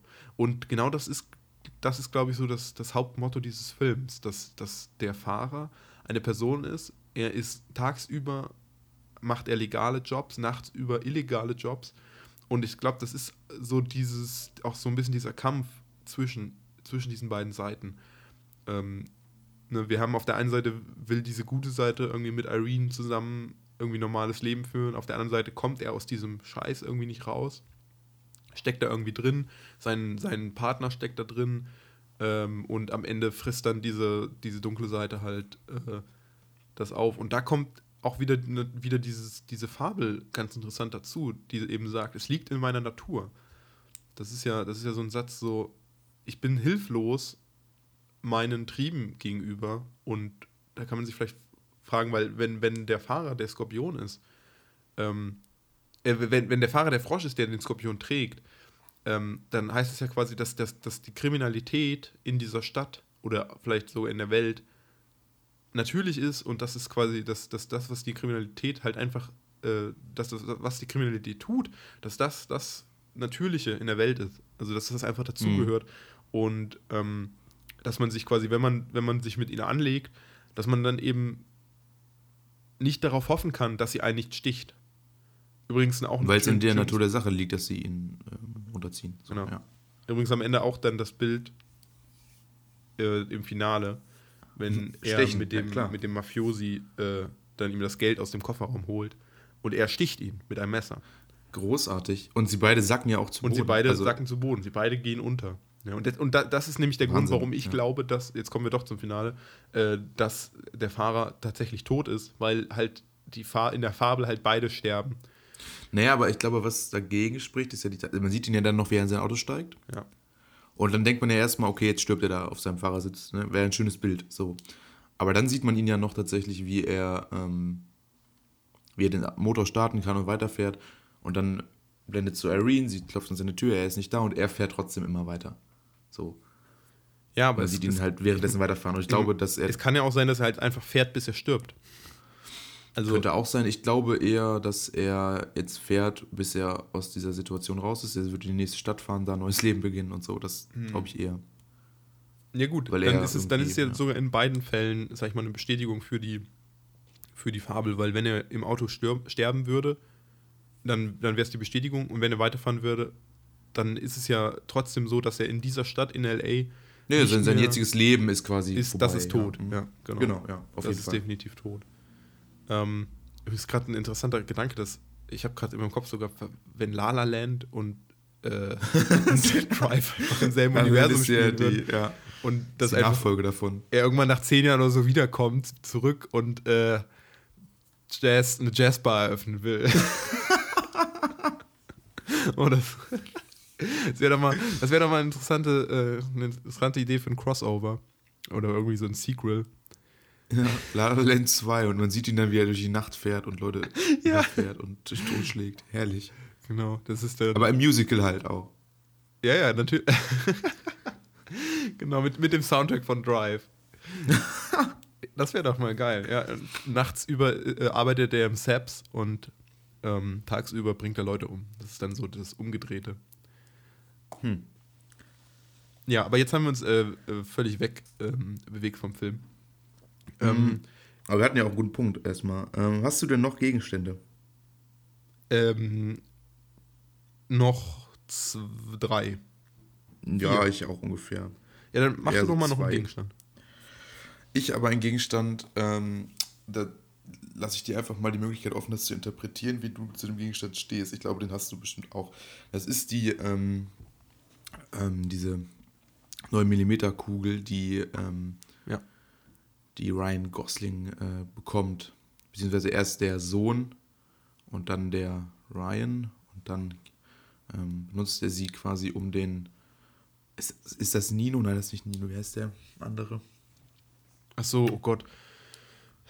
Ähm, Das ist, glaube ich, der, der Moment. Russe, ne? ich kann das äh, hier gerade mal on the fly nachgucken. Ah, guck, guck ist es. Guck, ja, ja, guck. Guck, genau. den man auch den nur so halt ganz kurz mal. Also, das ist auch so ein komischer Side-Character, der so Ja. kurz auftaucht und irgendwie nur kurz für ein bisschen, um den Plot voranzutreiben und dann stirbt er. Also, oder. Ja. Aber ist ja auch, ist ja auch bei der, ähm, der Rothaarigen so. Ja, ja. Nee, also es ist schon ein wichtiges Teil, aber der taucht so plötzlich auf und ist so plötzlich tot. Das fand ich ein bisschen komisch. Generell, wenn, wenn, man, wenn man Drive kritisieren muss, dann finde ich, muss man dann, wenn es dann zur Sache geht, ist es irgendwie so ein bisschen. Das fühlt sich für mich immer so ein bisschen an den Haaren herbeigezogen an. Das ist Ähm, auch total was, was ich an dem Film kritisieren würde. Also Ja. ich, ich finde den Film auch nicht so gut wie viele andere. Also ich habe, ich würde sagen, es sind so drei Sterne, dreieinhalb vielleicht. Ja, darüber können wir gleich nochmal reden. Aber, äh, Ja, aber jetzt der Pistolenkugel Kugel. nochmal, ja. Also was ähm, glaubst du steckt dahinter? Also es ist natürlich offensichtlich. Ähm, ne? Schwarzpulver. Äh, Einen Zünder, so einen, mit, so einen Metallzünder. Ja, deswegen hält er ihn ja auch mit dem Hammer dahin, weil dann Ja. könnte er den ja zünden. Meinst du, dass es funktioniert? Also ganz kurz für. Ich habe ich hab auch drüber nachgedacht, als die Szene war. So wie, Wir müssen warum hat er den ein in den Mund gesteckt? bisschen- So, was sollte das bedeuten? Ja, wir müssen, genau, wir müssen es vielleicht ein bisschen beschreiben, weil die Leute, die uns hören, vielleicht nicht den Film gerade auch mit uns gesehen hatten. Ähm, Okay. äh, die Kugel hat ähm, der Sohn von Irene bekommen, von, also Standard wurde, wurde irgendwie verprügelt, weil er einen Auftrag nicht angenommen hat. Äh, oder nicht annehmen will, weil er nicht mehr wieder zu dieser kriminellen Seite zurück will. Übrigens auch jemand, der äh, zerrissen ist, genauso wie der Fahrer. Ähm, und äh, und dieser, dieser Angreifer hat dem Jungen, der dabei war, also seinem Sohn von Standard, äh, dann eine 9mm Kugel in die Hand gedrückt und hat gesagt, er soll gut drauf aufpassen. So ein bisschen als Drohung. Und ähm, diese Kugel nimmt dann der Fahrer und geht damit eben zu, äh, nachdem der, der, also dann vergeht ein bisschen Zeit und der Fahrer macht mit Standard den Auftrag, den Standard erst nicht annehmen wollte und Standard stirbt. Und dann ähm, kommt raus, dass, äh, dass das eben, ja, wie sagt man, ein Hinterhalt, eine, eine Verabredung war von Cook und Nino. Und Mhm. die ihn halt, äh, Standard halt umbringen wollten, um halt das Geld zu teilen. Und dann geht er eben zu Cook, um e- erstmal rauszufinden, ob Nino überhaupt dran, ähm, das, das erfahren sie dann in dieser Szene, dass Nino auch daran äh, beteiligt ist. Und er bedroht ihn halt mit einem Hammer. Da schlägt ihm erst die Finger und dann hält er ihm erst diese 9mm Kugel an die Stirn und er droht halt draufzuschlagen. Und dann steckt er ihm die 9mm Kugel in, in den Mund. Ähm, und ich weiß gar nicht, dann geht er, glaube ich, weg. Dann ruft er Nino an, äh, fragt halt, äh, redet kurz mit Nino, droht ihm und dann fährt er weg. Ja. Und äh, ja, erste Frage: Glaubst du, dass das funktioniert? Ich habe auch die ganze Zeit drüber nachgedacht. Ähm, ich glaube schon, weil sonst hätten sie das nicht so auf, nicht so dramatisiert, diese Szene. Also natürlich, vielleicht hätte es in dem Film auch funktioniert so und in der Realität nicht, aber ich kann mir schon Ey, vorstellen. mir geht es ja um die Realität. Meinst du, ich, ich glaube nämlich, ich habe mal eine, ähm, eine Mythbusters-Folge gesehen und da Ah haben ja, die das, wo genau das war, oder was was? Ähnliches getestet. Ja, ob man einen Bären mit, ähm, ich glaube, da haben sie an einen Stock eine Pistole, äh, eine, eine, auch eine 9mm Kugel geklebt und haben halt überprüft, ob wenn man quasi an einem Speer, so ein, und mit dem Speer quasi die Kugel in, in den. Ja, in, ein Schlagbolzen ja. quasi mäßig. Und, das, und ich glaube, man kann, ähm, man, man löst die Kugel aus, aber sie macht halt keinen Schaden, weil die, die, äh, die, das halt verpufft. Naja, klar, weil du hast ja in, einer, in einem normalen Lauf hast du ja, Ja, viel, ja. viel engeren Raum. So, und der treibt ja die Kugel nach vorne, das Ja. ist ja der Mechanismus. Und wenn du es halt an der frischen Luft machst, sag ich mal, dann Genau. ist die Gewalt nicht so groß. Aber ich glaube, dass der, dass wenn du quasi direkt den, die Kugel an ein, eine Stirn hältst, sagen wir mal, und dann, also du kannst ja auf jeden Fall den, durch, also durch so einen heftigen Schlag das auslösen. Das ist ja kein, also das ist ja der Gedanke, deswegen sind die ja so konstruiert, dass wenn du einfach wirklich genug Druck hast, dann gibt es ja die kleine Zündung so. Und ich glaube schon, dass, wenn das direkt in deinem Gesicht passiert, das nicht so schön ist. Nee, ich glaube vor allem der Hammerschlag, der danach noch auf dein Gesicht trifft, der, der ist, glaube ich, vor allem auch nicht schön. Ja, weiß ich nicht, ich glaube, ich kann mir schon vorstellen, dass es eher so macht wie so ein Nagel, Ja. dass er den einfach Ja, so hält und einmal zack und dann. Ja. Ja. Ich glaube, dass, ich weiß nicht, ob er stirbt, aber ich, Es wäre auf jeden Fall unangenehm und ich glaube, es eitert auch schlecht raus. Ja, ach, das, ah, das ist wirklich blöd. Aber, aber die Kugel ist, ähm, ich habe mich auch gefragt, also Was erstmal, soll das eigentlich? Ja, ich habe mich Ja. schon, ich habe mich schon bei dem Jungen gefragt, so dieses, pass gut drauf auf, was ist das für eine Drohung? Ähm, also es ist erstmal klar. Naja, ich glaube, das ist so ein bisschen unter dem Motto, so, das ist als schon als Drohung zu verstehen. Also ganz klar. Dass er auch dem Jungen droht, also dem Vater quasi indirekt dadurch oder passiv droht, auch dem Jungen was anzutun. Und diese Kugel ist quasi, dass er ihm die schon gibt, ist schon so ein, ah, schon so der erste, also er kriegt schon mal eine Kugel und als nächstes kommt die Kugel in seinen Kopf, so, weißt du? Ja, ja, ja, die Message lässt sich daraus ableiten, aber ich finde es irgendwie so. Also, ob man da noch mehr rein Ja, es ist nicht, kann, nicht so nah. Ich glaube, man könnte andere Dinge äh, besser machen. Ja. Ich, Wenn ja, auf die Kugel was eingeritzt wäre oder so, das wäre schon. ja, ja, genau. Ich musste direkt an diesen, äh, an den, an den äh, Sketch von, ähm, äh, von Rowan Atkinson in äh, Blackadder denken, äh, wo, die, wo sie im Schützengraben sind und äh, ein Soldat kommt zu äh, Rowan Atkinson, der einen Offizier spielt, und er sagt, hier, ich habe äh, hab in eine Kugel meinen Namen eingeritzt. Und dann fragt Rowan Atkinson, warum das denn? Und er, naja, weil es gibt doch dieses Sprichwort, das, äh, das heißt, äh, irgendwo gibt es eine, wartet eine Kugel mit deinem Namen auf dich. und, und ich habe mir überlegt, wenn ich, wenn ich die Kugel selbst mache und sie immer bei mir trage, sterbe ich nicht. und daran musste ich irgendwie denken, dass es vielleicht damit was zu tun hat mit diesem Sprichwort, aber nee, ich glaube nicht. ich glaube auch nicht. Das ist, glaube ich, Aber ich, ich habe mich auch die ganze Zeit gefragt, ob, ob man da irgendwas reininterpretieren kann. Warum jetzt eine 9mm Kugel? Warum eine Kugel? Warum seinem, dem Sohn? Und warum. Ich glaube ganz Ja, die ist, ehrlich. die ist un unfassbar. Man merkt, dass die symbolisch total aufgeladen sein muss. Aber, Aber da fehlt was, ja, ja. Da fehlt irgendwie was, Ja. der Auslöser. Ich weiß es nicht. ja, ja. Ähm, Also ich glaube also tatsächlich ganz ist es einfach. könnte man einfach. Die, die Idee dahinter war einfach, äh, wir, wir wollen ihm was drohen, also nehmen wir eine Kugel, ähm, weil man, ne, die, die, das liegt irgendwie nah. Und dann, wenn er ihm quasi droht, nimmt er dieselbe Kugel. Ich glaube, das ist einfach, dass er quasi die Kugel wieder nimmt, genau, Ja. mit denen, mit Aber, denen ja. er ihm erst gedroht hat. Aber ich habe das Gefühl von, also cineastisch ist diese Kugel viel, viel mehr aufgeladen, weil dem so viel Raum gegeben wird im, im Bild und Ton. Ja, ja. So, dass das irgendwie, da fehlt Ich hatte, ich hatte irgendwie was. dasselbe Problem, ja. Dass da irgendwie was, Ja. was fehlt. Das Ähm, ist aber auch, was dich durch den ganzen Film zieht, das hast du ja eben auch schon angesprochen, ne? wenn es um Charaktere geht, die dazukommen. Natürlich könnte man sagen, hey, es geht letztendlich nur um diesen Fahrer und alles drumherum ist nur so Beiwerk und das soll auch so sein, weil er ist halt Protagonist und alles drumherum passiert und dann ne, kleiner Abschnitt in seinem Leben und er wechselt dann wieder die Stadt oder was auch immer und führt danach ein anderes Leben. Mhm. Alles cool, aber ich finde schon, dass, ähm, obwohl der Film so langsam erzählt wird und ähm, der so viele ähm, wo so viel Zeit wäre, Fragen zu beantworten oder zumindest Richtungen äh, anzugeben oder Interpretationsspielräume ein bisschen kleiner zu machen, äh, dass er da ganz viel Potenzial verschenkt. Klar ist Interpretationsspielraum auch gut, aber ich finde dann sowas wie mit der Pistolenkugel, wie mit den Charakteren, die auftauchen und weggehen, die nicht wirklich Tiefe zeigen und so, das ist so, es wirkt so, so austauschbar und jetzt nicht so groß, dass man drüber nachdenkt, sondern es wirkt eher faul.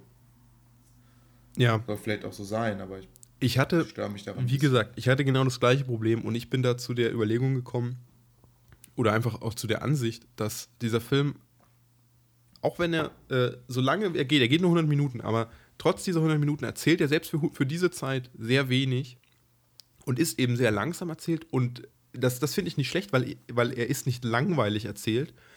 Ähm, er, er ah, schafft ah, das finde, durch, ein, schon, durch ein tolles Bild, durch, ein, durch eine tolle Kamera, schafft er das, äh, Sachen toll zu erzählen. Und er schafft es auch, die wenigen Charaktere schön in Szene zu setzen und und, und es ist, für mich ist das wirklich ein Film, den ich gerne reinlege, wenn es mir gerade äh, nicht so gut geht, weil der mich immer aufheitert irgendwie. Der hat so was? eine, der hat, ja, der hat für mich so eine krasse Ausstrahlung einfach, was wenige Filme haben. Ähm, aber nichtsdestotrotz okay. muss ich dir recht geben, dass er wirklich an, an, an manchen Punkten denkt man sich so, Mensch, da muss doch irgendwas hinterstehen und es steht irgendwie nichts so richtig dahinter. Er hat eine, eine Main-Metapher, ähm, das ist halt so dieser Skorpion und der Frosch, die sich durch den Film zieht, aber drumherum ist nicht so viel. Wobei selbst diese Metapher, auch wenn du sie vorhin sehr gut erklärt hast, oder ich habe da selber nochmal was äh, irgendwie mitgenommen, das habe ich selber nicht so gesehen, aber dafür ist sie auch zu wenig präsent. Also man denkt die ganze Zeit, ach krass, ein Skorpion und irgendwann ja. wird mal von diesem Skorpion gesprochen, aber wenn man die Metapher auch nicht kennt, dann ist es schwierig, irgendwie schon da nachzuvollziehen. Ja, ich glaube, da muss man halt verstehen, dass das, dass das dass Drive halt echt so ein Cannes-Film ist. Also der hat ja auch, der hat ja auch beste Regie in Cannes bekommen. Äh, das ist echt so ein, so ein, so ein ähm, Kunstfilm. Ja, ja, so, so ein Art, artiger Arthouse-Film. Artiger Film. Artiger Arthouse-Film. Und ja. da, das, das bedeutet eben auch, dass der solche Sachen nicht so viel Exposition hat, und, sondern halt mehr dem, dem Zuschauer überlässt. Was ja, halt ist, auch nicht, ist auch nicht verkehrt, aber ich frage, es gibt auch Filme, wo das funktioniert, aber ich finde, bei dem Film ähm, fehlt einem irgendwie was dadurch. Habe ich permanent das Gefühl. Also ich habe auch schon Filme gesehen, wo ich dachte, ey, der, der, wirft so viele Fragen auf und der lässt mich so alleine, aber das macht er richtig gut. Mhm. Aber bei Drive denke ich mir so, gib mir ein bisschen mehr, einfach ein bisschen mehr, ja. zumal es einfach auch ein Thema ist, wo eigentlich viel passieren müsste. Ne? Also selbst auch wenn es der Film Drive heißt und er ist Fluchtwagenfahrer, passiert doch sehr wenig an, an Stunt und Action. So. Ja, aber das finde ich auch nicht so schlimm. Muss ich ist auch nicht schlimm, aber ich finde trotzdem, dass mir das, ähm, dass ich das Gefühl habe, da fehlt immer irgendwie was. Und das ist immer unvollständig. Auch gerade das Schlimmste an dem Film wirklich, das sind die Gespräche zwischen ihm und Irene. Die finde ich ja so unerträglich. Zwischen wem? Irene und Driver. Ähm, ja. Ja, das, das, ja. Driver, der, der Fahrer hat wenig Dialog. Ja, ähm. wirklich unfassbar. Also es ist natürlich okay, wenn er wenig redet, aber das ist wirklich. Ich frage mich auch, wer. Dann sitzt er da halt eine halbe Minute ja. auf dem Sofa mit dem Sohn und gucken halt nach vorne. Das ist halt ein Standbild. Ja, ich, ich frage mich auch immer in diesen Szenen, warum das, warum nimmt sie ihn mit? So, warum lässt sie ihn, weil, wenn, wenn ich irgendwie auch, selbst, selbst wenn ich, wenn ich irgendjemanden süß finden würde oder so, ja, und ich nehme die irgendwie mit in meine Wohnung, und dann redet die fünf Minuten nix. Dann würde ich halt irgendwann so sagen, so, ähm, ja, also, ja, war, war nett.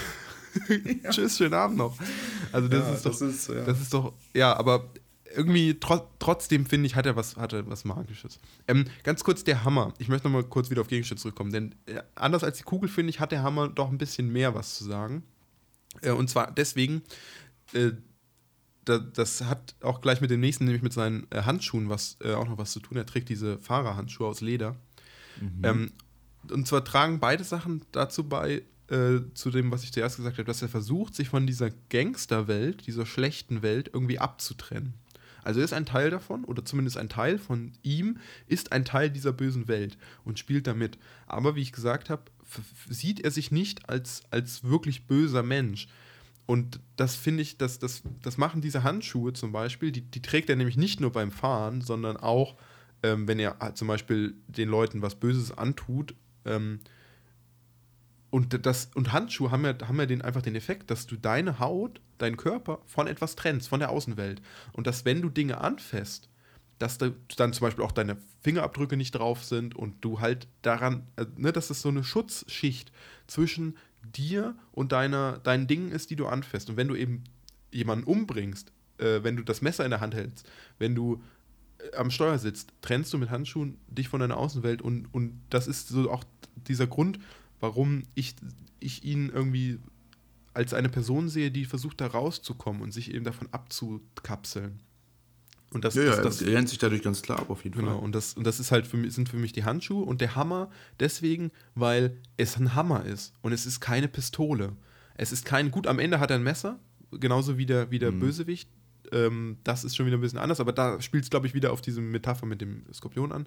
Na, wobei ich glaube, gerade, also man merkt ja dann gerade Richtung letztes Drittel des Films, wie er immer weiter abrutscht in diese ähm, Welt. Ja. Er will zwar immer rauskommen aus der Welt, aber dabei geht er über Leichen. Ja, das, So. kann- das kann natürlich auch sein, dass er dann am Das Ende schon so, schon doch so drin ist, dass er quasi zu denen auch selbst geworden ist, zum Bösen. Ja. Ja. Aber dann hat das halt halt realisiert für sich ähm, wahrgenommen und dann sagt er, ey, ich will aus dieser Stadt raus, ich will damit nichts mehr zu tun haben. Ja. Deswegen lässt er das Geld auch da, damit er nicht da noch ähm, Potenzial hat, verfolgt zu werden oder so. Ich glaube, das ist ganz klare Flucht daraus. Aber ich, das mit dem Hammer, also ich meine, das ist schon sehr, sehr martialisch-animalisch, oder? Ich finde das schon sehr, sehr Ja, ja, natürlich. Ähm, wenn man, wenn man dann auch den im Fahrstuhl, in der Fahrstuhlszene nochmal seinen Gesichtsausdruck sieht. Das Mhm. ist ja auch dieses, der ist ja richtig. Das ist ja so, als würde er gleich explodieren. Ja, der ist Ähm, unfassbar ähm, schnell ähm, in dieser Ja. Rolle drin, dass er halt Leute zermatscht. So. Ja. Auch als er da in dem Hotelzimmer war mit der, mit dieser, oh, wie hieß sie denn? Rothaarige, ähm, die beim Kuh geholfen hat halt. Ähm, Blanche? Bl- Blanche, ja, das kann sein, ja, Ja. stimmt, ja. Mhm. Äh, wo die beiden da kommen und er die einfach zerlegt, so. Unfassbar. Aber mit, Ja. so einer, mit so einer Ruhe, aber so einer unfassbaren Abgeklärtheit Ja. und Professionalität fast schon wieder, dass man eigentlich merkt, das macht er nicht zum ersten Mal. Das ist ja aber eigentlich die erste Szene, glaube ich, wo man sieht, wer wen umbringt. Kann das sein? Ja. Ja, doch. Aber das ist unfassbar ähm, kalt und unfassbar berechnend, professionell, ja. durchdacht. Der denkt echt drüber nach, wie mache ich es jetzt? Er stellt sich dann in die Ecke so und als wäre es nicht das erste Mal gewesen, dass er das macht.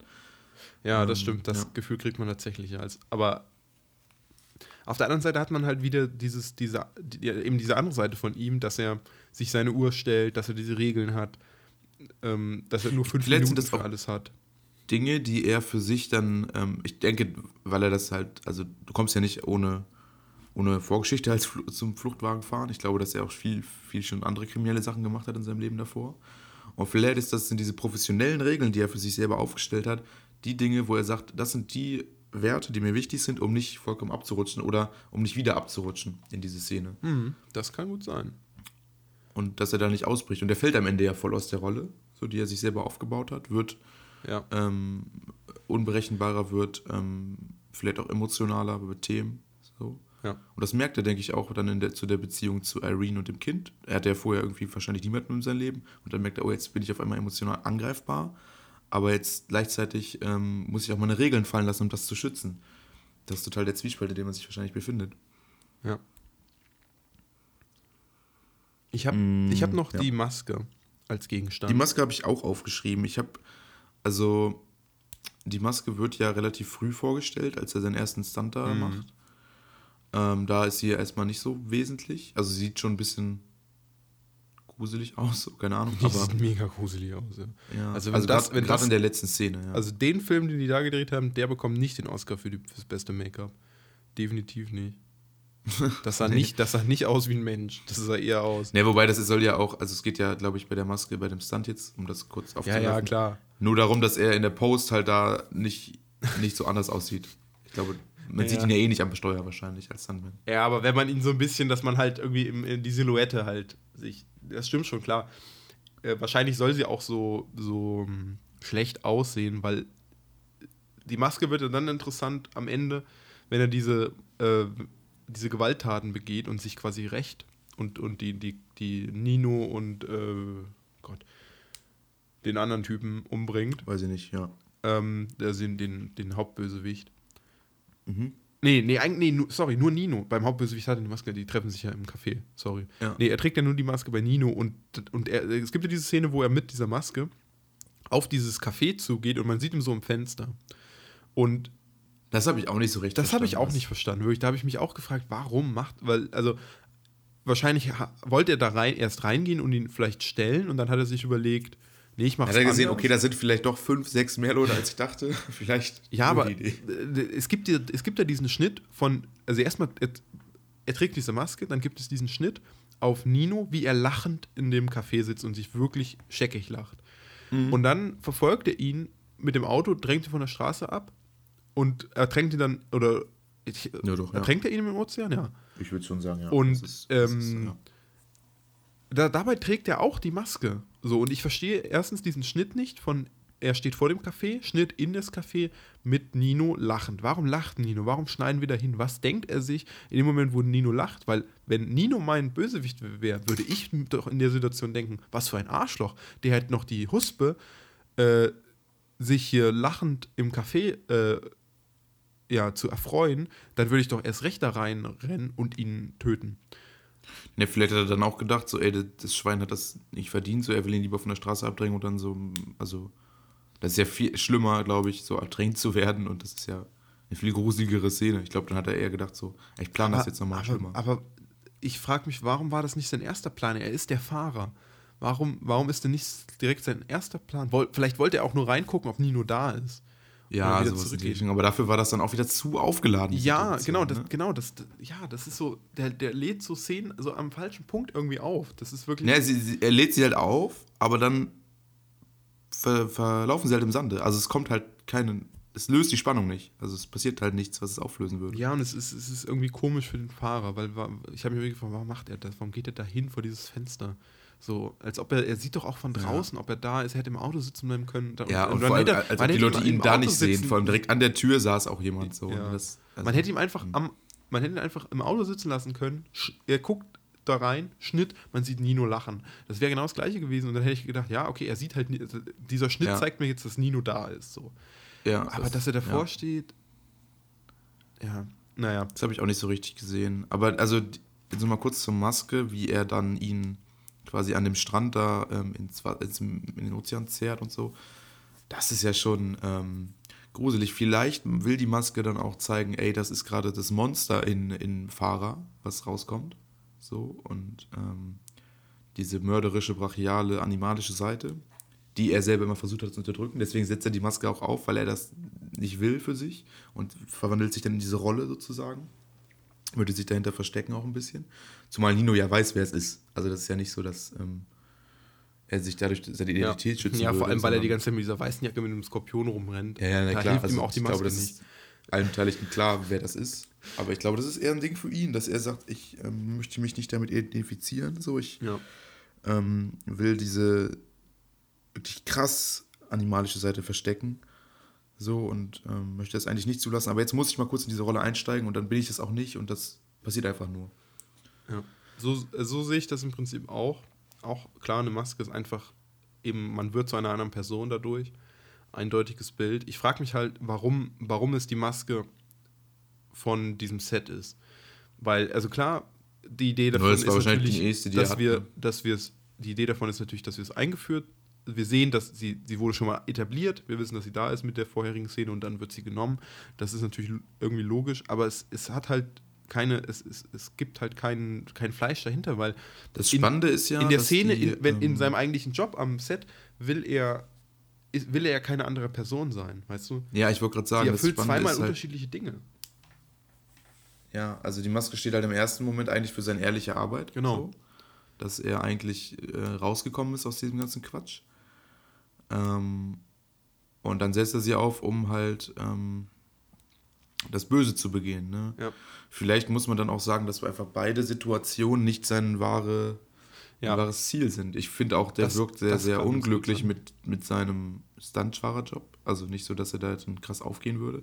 Auch dieses Rennfahren, was er dann später ja machen soll, ist, glaube ich, auch nicht so sein Ding. Also er könnte es wahrscheinlich, aber es steckt da jetzt nicht so krass hinter, wo er sagt, das, da brenne ich für, da lebe ich für. Wirkt irgendwie nicht so. Auch wenn davon oft gesprochen wird, dann kannst du deinen Traum da endlich erfüllen. Aber das, das wirkt überhaupt nicht so, als wäre das wirklich sein Aber Traum. zur Verteidigung, er wirkt nirgendwo, als, als ob er Als hätte er irgendwo mal einen Traum, ja. als ob er irgendwo aufgehen Wenig würde. Emotionen. Außer, außer in den Szenen, äh, wo er mit Irene Auto fährt. Und das ist, das sind auch Ja. wirklich die Stärken äh, des Films. Diese, diese Autoszenen und dann die, die, die Musik von, äh, wie heißt der, Kawinski oder so? Ich weiß es nicht. Ähm, dieses äh, Hero und ähm, also großartiger Soundtrack sowieso. Mhm, äh, stimmt. Und, und dann diese, diese, ähm, ja, diese, diese, diese, diese tollen Klänge und, und die fahren einfach nur und, und er lächelt sogar ein bisschen und Irene ist glücklich und der Junge sowieso. Und das ist so, ähm, natürlich ist sowieso die, dieser ganze Film auch so eine Ode an das Autofahren und äh, an, das, an das Rumfahren und, und das, was es natürlich auch ist. Ein Auto ist natürlich auch Freiheit für die, für die Person und das wird hier auch ganz klar gezeigt. Er ist er, im, im Autofahren ist er frei, er, das kann er gut, da fühlt er sich wohl und, ähm, und wir haben aber trotzdem diesen Kontrast zu den Autofahrten, diese, den kriminellen Autofahrten in der Nacht und den glücklichen Autofahrten mit Irene am Tag. Äh, und das ist, und man merkt schon, dass da ein Unterschied ist, weil bei der, in beiden Fällen fühlt er sich, glaube ich, recht wohl und ist auch gut da drin, aber nur mit Irene am Tag, da lächelt er und kann sich auch ein bisschen gehen lassen. Und ich glaube, da in diesen Szenen kriegt man auch so ein bisschen mit, was er eigentlich will. Ne? Also er will eigentlich lieber mit Irene Auto fahren, als, als eben diese kriminelle Seite von ihm. Und dann kommt eben wieder am Ja. Ende die, dieses, aber es liegt eben in seiner Natur, äh, äh, Dinge zu tun, die kriminelle Seite, das ist eben diese Natur. Und äh, am Ende sticht ihn dann eben der Skorpion und äh, beide gehen unter. Ich habe gerade noch eine schöne Bestätigung für diese Irene-These. Ähm, ich habe einen Gegenstand noch gehabt, also eher so einen Ort, den ich bisher nicht so richtig verorten konnte, warum der so aussieht, wie er aussieht. Ich weiß nicht, ob der dir auch aufgefallen ist. Das ist die Szene im Supermarkt, relativ am Anfang des Films. Okay. Hast du da was im Kopf zu? Ähm, Also erinnerst du dich zumindest an die Szene? er trägt so einen komischen Korb. Nee, weißt du, was krass ist? Du musst mal auf die Regale achten. Du musst mal auf diesen Supermarkt achten, wie der eingerichtet ist. Der ist so ordentlich, er ist so vollgepackt, aber so gut sortiert, das ist unfassbar. Also wirklich so. Ja. Aber Ich habe noch keinen Supermarkt gesehen, der so ordentlich ist, wirklich. Und das ist auch so voller Farben irgendwie und so beruhigende Atmosphäre, so beruhigender Raum in dem Mhm. Ja. Und vielleicht ist es genau das so, dass ähm, der Fahrer die Umgebung halt in der Nähe von Irene halt einfach als positiv Ja, wahrnimmt das und das ist stimmt, halt auf sein jeden Fall. Traum und so sein Ding. Das merkt man ja auch in der Fahrstuhlszene, wenn das Licht sich verändert, dass in, in, mit Irene die Umgebung einfach eine komplett andere ist. Es ist eine komplett Ja. andere Seite seines Lebens. Ähm, sehr, sehr schön. Ja. Ja, ähm, hast du noch was? Einen Gegenstand müssen wir noch nennen, okay, den Zahnstocher. aber den finde ich, ja, ich finde ihn nicht wichtig. ja, ich, wollte, ich habe ihn auch aufgeschrieben, ich wollte ihn eigentlich nicht nennen, weil es ist halt, das ist auch einfach nur ein Gimmick, um ihn halt cooler zu machen. Ja, wahrscheinlich schon, ne? Und, und Aber es ist so schade, weil eigentlich könnte man wahrscheinlich mehr damit machen. Es wäre so cool gewesen, wenn er statt der, statt der Pistolenkugel einfach den Zahnstocher an, an die Stirn von äh, Weiß ich von nicht, ob das so cool ausgesehen hätte. So. Nicht, hätte, ich nicht. hätte, definitiv nicht. Ja. Oder auch einfach Cool wäre, wenn er irgendwann abgebrochen wäre, so bei irgendeiner Szene. So, wenn er da irgendwie fährt, so ganz verbissen oder irgendwie umbringt, dann bricht so der oder- Zahnstocher Oder und er dann spuckt seine so Rolle aus der. Fahrt aus dem Fenster und dann äh, fährt das verfolgende Auto so über den Zahnstocher und dann hat so ein Plätzchen. ja. Nee, ähm, es hat eine Funktion, es verbindet natürlich den Fahrer mit dem Sohn äh, von Irene, weil er ihm so einen Zahnstocher anbietet. Fand ich auch eine coole stimmt, Szene, ja. einfach so, do you wanna, do you wanna have a, a toothpick? Und der Sohn, mhm. und er gibt ihm den Zahnstocher und Ja, wobei ich finde dieses Zahnstocher-Ding also irgendwie auch lächerlich ein bisschen. Ja, aber äh, ich, ich weiß nicht, den Zahnstocher fand ich halt wieder cool, weil er so klischee-mäßig ist, Ja, ja, ja klar. dass er auch irgendwie wieder, ich weiß nicht, das hat irgendwie gepasst. Der, ich, Ja, klar. Ryan Gosling braucht, ich glaube, Ryan Gosling braucht auch im normalen Leben einfach einen Zahnstocher. Das Hat er vielleicht auch. hat, hat bestimmt. Gibt bestimmt auch so, er hat bestimmt auch schon eine eigene Marke rausgebracht. Ryan Gosling Zahnstocher, die sind dann, haben, sind dann Mit seinem Gesicht drauf. Man sieht genau, halt das klein, die kleinste Gravur der Welt. Oben auf der Spitze immer so. Natürlich. ja. Auch so ein kleiner goldener Skorpion irgendwo. Ähm, ja, ich glaube, ich habe ich hab auch, äh, das waren so die Hauptgegenstände. Ähm, ich habe mir noch aufgeschrieben, äh, das Licht ist, ist türkis, äh, also es ist halt color corrected, äh, die Blautöne sind türkis gemacht und die, die warmen Mhm. ähm, äh, äh, Töne sind halt extrem gelb gemacht, auch so Natrium. Oh, mir ähm, fällt noch eine Szene gerade ein ähm, zum Thema äh, Bedeutung aufladen und das verläuft wieder im Sande. Das ist mir voll- voll wichtig, was ich nicht verstanden habe. Der, ähm, ich habe wieder vergessen, wie er heißt, der Hau Bösewicht, der Haupt. ja, nein, der Hauptbösewicht, sag ich mal, der ja seinen, ähm, den Walter White absticht. In der Garage. Ja, das ist halt der Oberbösewicht. Richtig. Bernie Nein, Rose. das, da, damit ist okay, so, das, das Ist- wichtig auch, finde ich, okay. Aber er hat ja dieses Messer genommen und man sieht ihn danach ja, wie der er es sauber macht und weglegt. wie er es sauber macht und wie er es weglegt. Und da hat so diesen großen, äh, Messerkasten, wo ganz besondere Dinge drin sitzen, sitzen so. Und diese Szene dauert bestimmt ein paar Minuten, so bis das alles abgeklärt ist. Und das lädt so viel Spannung auf, auf diese Messerattacke und dieses. Und ich sehe es halt nicht. Ich finde, das hättest du halt einfach weglassen können. Also in meiner Welt ist das für mich ne, ein Beweis dafür, dass er der Skorpion ist, den, äh, den äh, Ryan Gosling auf dem Rücken trägt, weil er halt ein Messer hat und damit, Messer hat und damit zusticht. Ne? Ja, aber es wäre doch gereicht, wenn er ihn absticht und dann sieht man, wie er sauber macht, Ende. Aber dass er noch so einen Kasten hat, wo so viele Messer drin liegen und Naja, so weil besondere Sachen. es ist halt ein Skorpion. Also, ich weiß auch nicht. Das, das, das ist, das ist glaube ich, auch, es erzählt einfach nur ein bisschen über den Charakter und ähm, ich, ich verstehe, was du hier meinst, aber das fand ich nicht die schlimmste Szene. Es, es war ein bisschen. Nö, schlimm- ich ich habe auch an dem Punkt so gedacht, so, das ist cool, aber an diesem Punkt würde ich gerne eigentlich noch mehr erfahren. So. Also auch viel, Mhm. hier fehlt wieder eigentlich. Das eröffnet immer so Punkte und man denkt sich dann immer so, mein Gott, Leute, ah, erzählt mir doch noch ein bisschen mehr. Eigentlich ist es so schade. Ja. Ähm, aber ja. Auch schade ist, äh, dass wir jetzt am Ende sind unseres äh, Podcasts. Äh, wir haben alle Ja. Punkte abgearbeitet. Ich glaube, du hast Ja, ich würde auch mehr. sagen, ich habe alles. Ähm, wir haben den, gesagt, was den ich sagen Film wollte. vollständig analysiert und äh, mehr geht auch nicht. ja, mehr geht nicht und definitiv bewiesen, dass wir keine Ahnung, dass wir äh, von Drive haben, den Film offensichtlich nicht verstanden haben. und äh, ja es geht Aber- um Autos. Äh, aber ja, wie gesagt, es ist, es ist eben, es hat äh, irgendwie diese, diese Main-Aussage, die auch ganz schön ist, aber wie jeder Film natürlich auch seine, seine Schwächen. Trotzdem äh, für mich ein guter Film, mehr als ein guter Film für Tobi. Ist ein okayer Ein Film. okayer ist ein Film. okayer Film. Und ähm, Ist halt auch nur ein Film. Ist, genau, es ist am letzten Ist Ende halt auch ist nur ein auch Film. einfach nur ein Film, den man Ja. äh, gucken sollte. Wenn ihr noch nicht geguckt habt, äh, guckt ihn euch und hört die Podcast-Folge nochmal an äh, und danach noch alle anderen, die wir bis jetzt, alle anderen sechs Teile. Die in der achten Folge werden wir dann das Leben der anderen behandeln, einen deutschen Film. Ich glaube, den, ja, den ersten deutschen Film. Ja. Ich freue mich, weil das, das ist Ich wirklich, glaube ich, ja. ein Film, den wir beide gut finden. ja. Ich habe ihn lange nicht gesehen, aber ich ähm, habe in Erinnerung, dass ich ihn Dann, gut dann fand. wird es auf jeden Fall Zeit. Das bedeutet, auch ihr habt jetzt drei Wochen Zeit, euch äh, das Leben der anderen anzugucken. In der Zeit könnt ihr natürlich uns äh, bei Facebook folgen und äh, da kriegt ihr alle Neuigkeiten. Ihr könnt uns natürlich sowieso auf eurer äh, Podcast-App abonnieren. Ihr könnt einen Daumen hoch geben und äh, kommentieren, was weiß ich. Alles, äh, wodurch wir, äh, wir ein bisschen äh, Reichweite bekommen, das hilft uns natürlich. Ähm, wenn ihr irgendwie Feedback habt, an die E-Mail-Adresse dingesehen.gmail.com und dann äh, sehen wir uns in drei Wochen. Oder hören uns, besser gesagt. Ja. Hat wieder Spaß gemacht auf jeden Fall. Total. Und in diesem Sinne, ne? Ja, noch eine, einen, schönen, einen schönen Morgen. Ein Ich äh, mache jetzt erstmal Mittag.